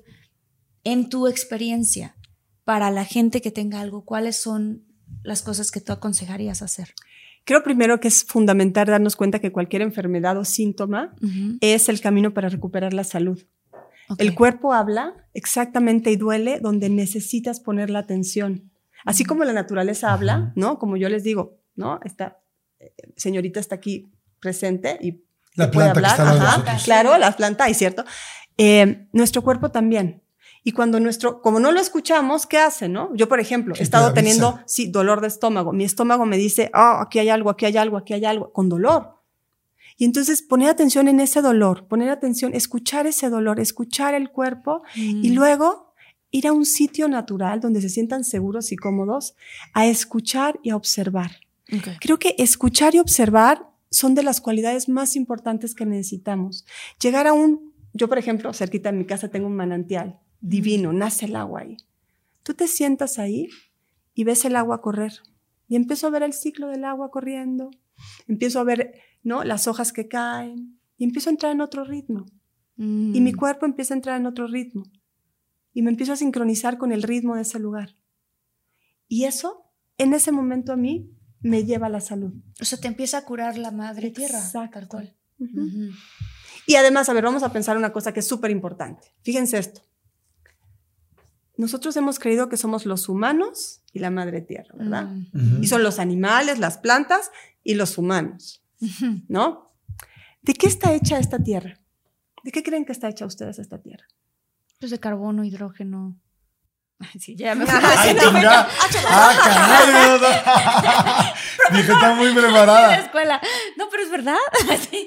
Este, No ¿De qué sé, está hecha? Pues de tierra, ¿no? ¿Cómo se Ajá, llama ajá. tierra? De- ¿Y la tierra de qué está hecha? Pues de diferentes mismos. elementos. Ajá. Ajá.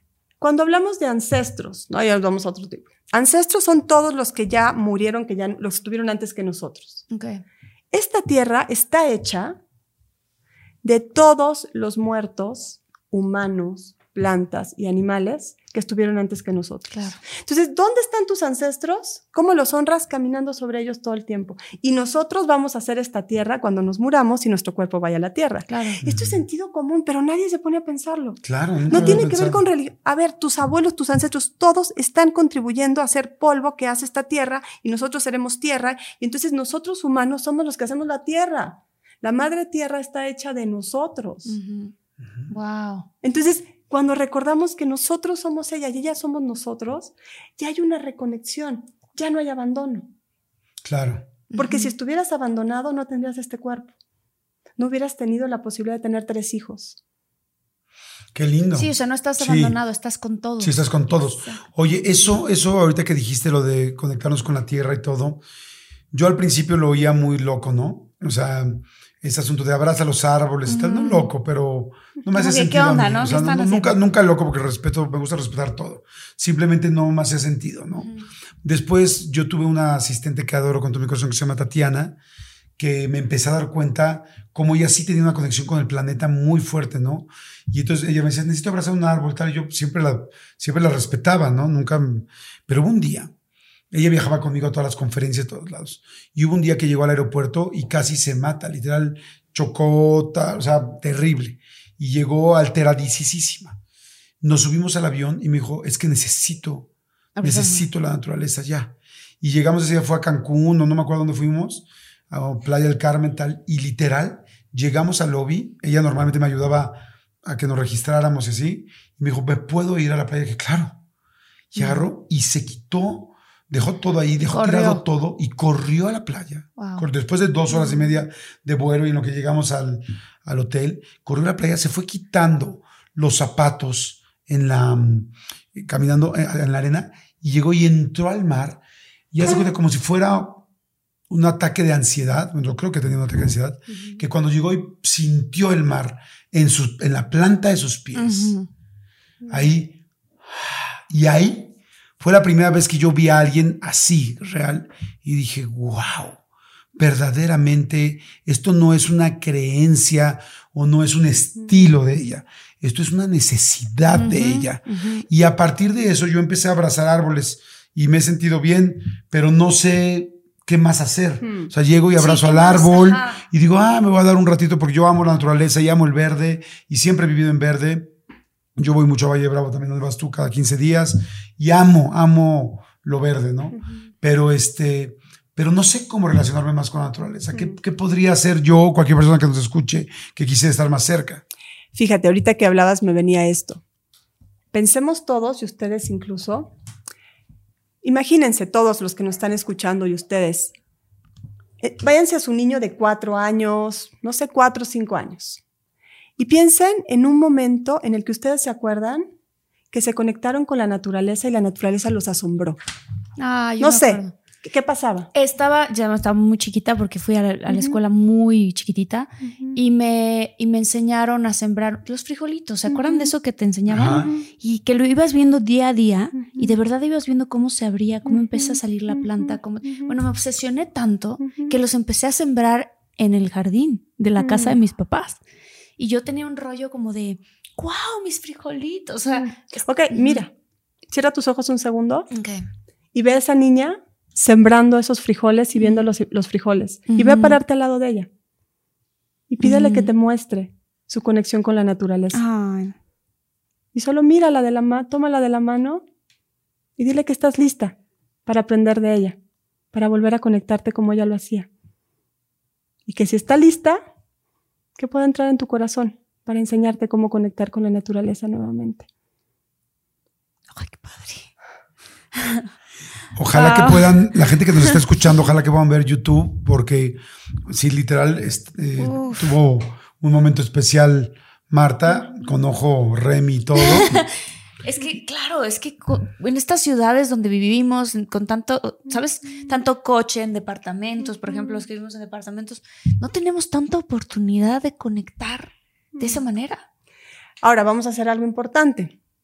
Tú tienes que conectar con tu anciano sabio porque lo traigo aquí súper, o sea, está súper presente contigo.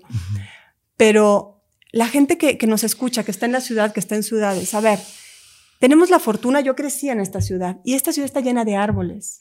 No toda la ciudad está llena de árboles. Es verdad. Pero, a ver, lo que hablábamos, los lugares, como todo, si uno no saluda a las personas, si yo llego aquí y no los saludo y me vale, usted dice, no, ¿para qué la saludo? Y si todos los días paso y no los saludo, pues, ¿para qué la saludo?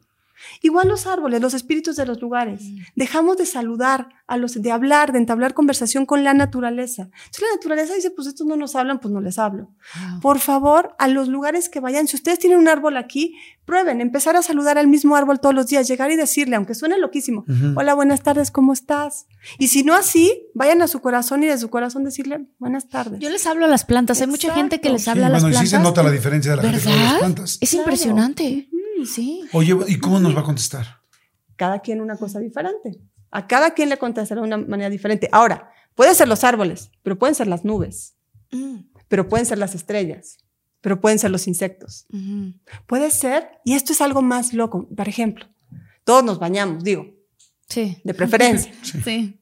Conéctense con el agua que sale de su grifo. Cada día, cuando sale el agua, y pídanle al agua y agradezcan, le digan muchas gracias agua a ver, este planeta se llama Tierra, pero es 80% agua. La mamá está ahí en el agua. Entonces, por favor, mamá, arrópame, límpiame, cuídame. Hoy quiero sentir ese abrazo. Al agua de la regadera. O sea, son cosas bien simples. no, pero está muy lindo. Está padrísimo. Está muy lindo. Wow. Yo mandé a un amigo hace muchos años. Sí, ya sé quién. Sí, sí, sí. Yo mandé a un amigo que, muy amigo mío, eran dos hermanos, que lamentablemente su, hermano murió en, una, en un accidente. Ah. Pero el hermano tenía 23 años, 24. y mi amigo 25 o 26. Bueno, por ahí, ¿no? sí, sí. Cerca de los 30, los, los tres estábamos. Entonces yo conocí a Georgette en esa época y entonces le digo, ve a ver a Georgette. Porque él estaba, mi hermano se murió hace tres semanas. Y entonces llegó mi hermano, llegó mi amigo después de lo mandé con Georgette y como a las dos semanas me habló y me dijo, no manches, vi a mi hermano. Y yo, ¿cómo? Si Georgette me llevó y me llevó a ver a mi hermano y entonces me hizo cerrar los ojos al tal y yo lo vi, estuve con él y nos sentimos las almas y me contestó esto y eso. Y, yo, y entonces agarró y yo dije, wow.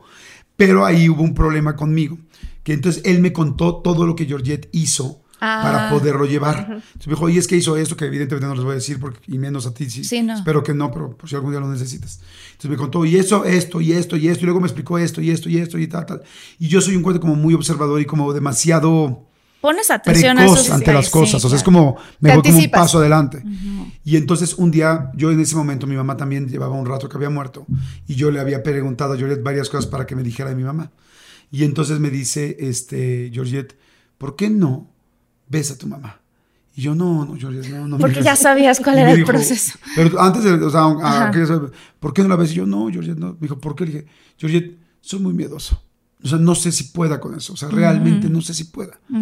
Y él me dijo, como tú quieras, pero no te preocupes, no va a pasar nada. Yo voy a estar a tu lado, yo te voy a llevar. Digo, sí necesitamos como dos horas o dos horas y media. O sea, no es como que llegues y hagas una llamada. Sí, sí, sí. O sea, me dijo, es algo serio. Tienes, entonces ya me dijo, no tienes que comer carne en tres días, no tienes que tal. Bueno, no me acuerdo cuánto tiempo, pero, o sea, un chorro de explicaciones. Y yo llegué, lo hicimos y no, no pude no pude porque porque tenía miedo, yo tenía mucho miedo. Entonces yo, y además yo sabía ya todas las instrucciones, ya sabía, ahorita va a decir que esto, ahorita va a decir que tal cosa. No, Entonces yo no ya estabas en el momento. estaba demasiado consciente y súper predispuesto. Y la verdad, no quería. Sí, llegó un momento donde me sentí como que, como que estaba entrando en otra Ah, dimensión. claro, o sea, sí, ¿a sí, dónde sí, me sí, está sí. llevando Georgette? Pero salí y yo mismo lo paré. Y le dije, Georgette, Sí, sí. no puedo. Wow. Y entonces a lo mejor es que no puedes porque no quieres. Le dije, es que no, no quiero, realmente tengo miedo. Tengo miedo de, de estar fuera de control, de estar en una dimensión que no sé qué va a pasar, porque le decía, ¿cómo la voy a ver? Y me dijo, la vas a ver como luz. O sea, no, no vas a O ver. sea, ¿no se ven como si fueran personas o sí? No los ves como personas. Bueno, esto sí es padrísimo porque cuando esa alma evoluciona de acuerdo al momento en el que muere y con los conocimientos que se lleva, ves luz. Y ves unas de luz, vuelves a regresar a este cuerpo puro que es- está al estado natural como cuando estaban en el paraíso Adán y Java. Pero cuando la persona se va con miedo, con estrés, con un traumatismo, en un accidente, y me empiezan a decir, es que tiene el vestido rojo puesto, ahí entiendo yo que no estamos en ese lugar donde Ah. deberíamos estar, que estamos en un bajo astral, que estamos tal vez en los mundos cercanos, no estamos en los mundos cristalinos, ni en el lugar de las flores, ni en los diferentes lugares que hay arriba. Entonces ahí trato de ser rápida porque muchas veces cuando tienen mensajes desde algunos planos donde no está tan padre y tú vas pues como, o sea, yo hago una protección y estoy pidiendo un permiso, pero cuando sé también que la persona a lo mejor tiene una finalidad que no es muy buena y que puede preguntar cierto tipo de cosas que a esa alma le van a hacer, no le van a dar ningún beneficio, pues entonces eh, lo que trato es de regresar, porque ya cuando sales del cuerpo, pues ves las cosas de otra manera, te vuelves solamente conciencia, te das cuenta de todo lo que hiciste, de lo que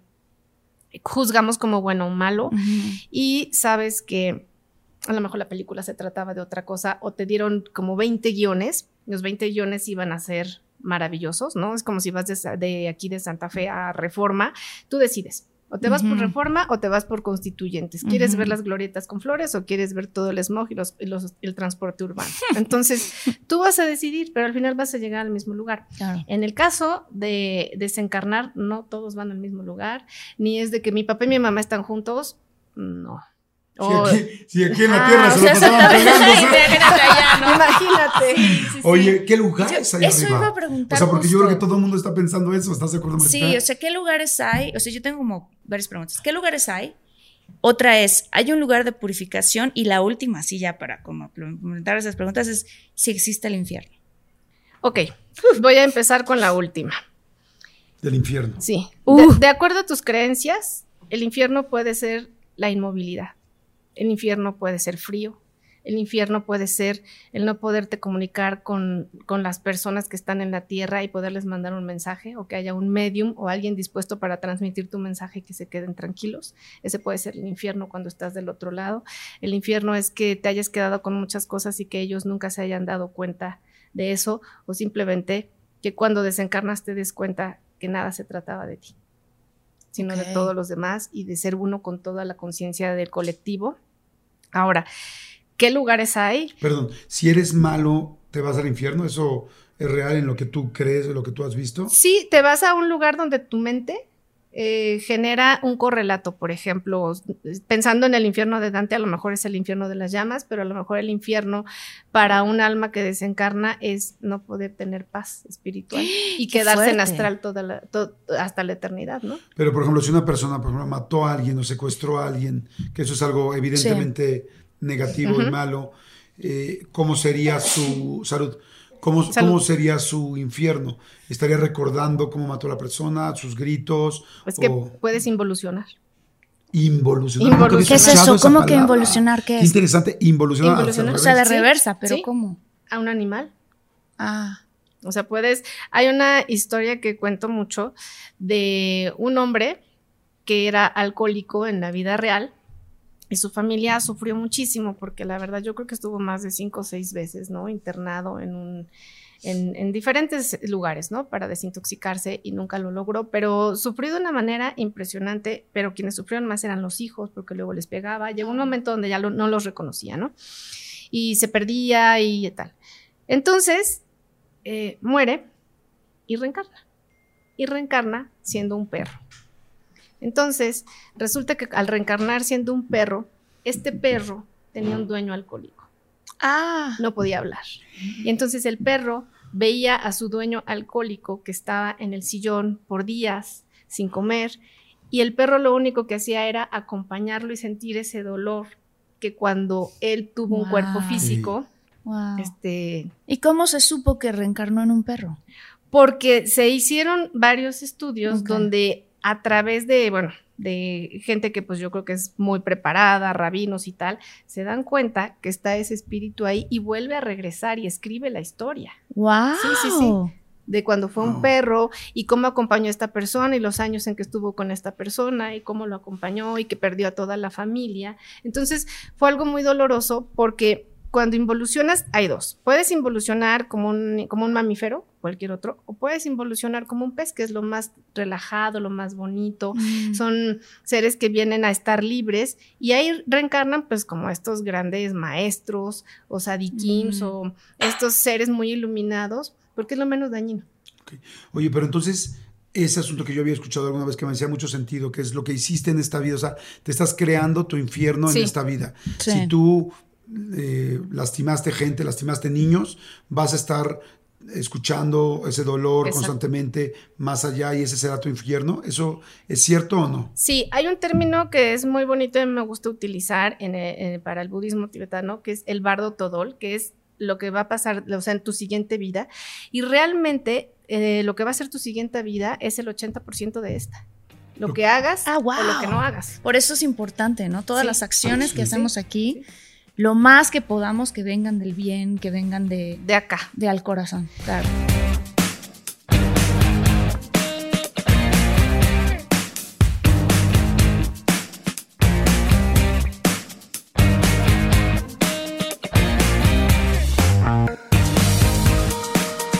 Top Thrill 2 is like no other course. Two 420 foot vertical speedways, three launches. All right, let's talk strategy. Copy that, driver. Go for maximum acceleration off the start. Measure that. You've got a short straightaway to push from 0 to 74 on the first vertical speedway. And what about the rollback? Rollback will set you up for an explosive reverse climb 420 feet in the sky so you reach zero G's and total weightlessness. 420 feet of straight up speed. Let's get it. Top Thrill 2, the world's tallest and fastest triple launch strata coaster. Get your tickets at cedarpoint.com. Start clean with Clorox because Clorox delivers a powerful clean every time. Because messes happen. Because. Look at charcoal mess. Great, because why would I put that on my face when I could drop it in my sink? This is what I get for multitasking. Ugh, why is charcoal so sticky? Hello? Hey, Janice. I am so sorry. I thought I was on mute. no, we don't need to reschedule. I'll just stay off camera. Ooh, yeah, that happens. So start clean with Clorox. Use Clorox products as directed.